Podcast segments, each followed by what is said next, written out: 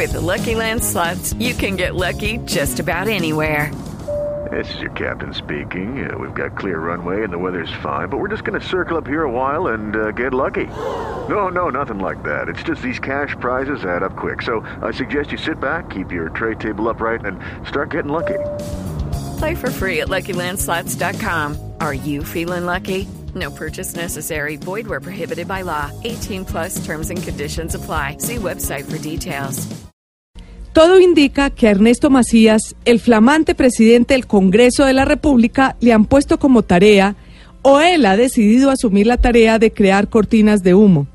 Recordarán ustedes que hace ya tres semanas fue el mismo Macías el que sacó de la chistera la propuesta de alargar un año el periodo del presidente Iván Duque, que sería bueno que pasara de cuatro a cinco años su presidencia, dijo Macías, para unificar los periodos con alcaldes y gobernadores.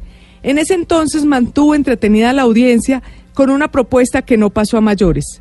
Ahora ocurre algo parecido con la propuesta que lanzó este domingo desde su Twitter de convocar a una asamblea constituyente. El argumento de Macías es que no es posible tramitar vía Congreso las reformas a la justicia, a la política, ni ajustar los acuerdos de La Habana, porque, según dice él, las presiones de las Cortes y otros intereses lo impiden. Y puede tener razón.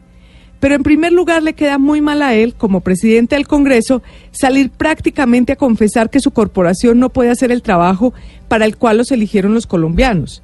Y en segundo lugar, cometió el error en su trino de decir que el presidente no debe descartar la convocatoria de una constituyente, lo cual muestra que es una propuesta al azar porque no se tomó el trabajo de revisar la constitución para ver que es algo que no puede hacer el jefe de Estado.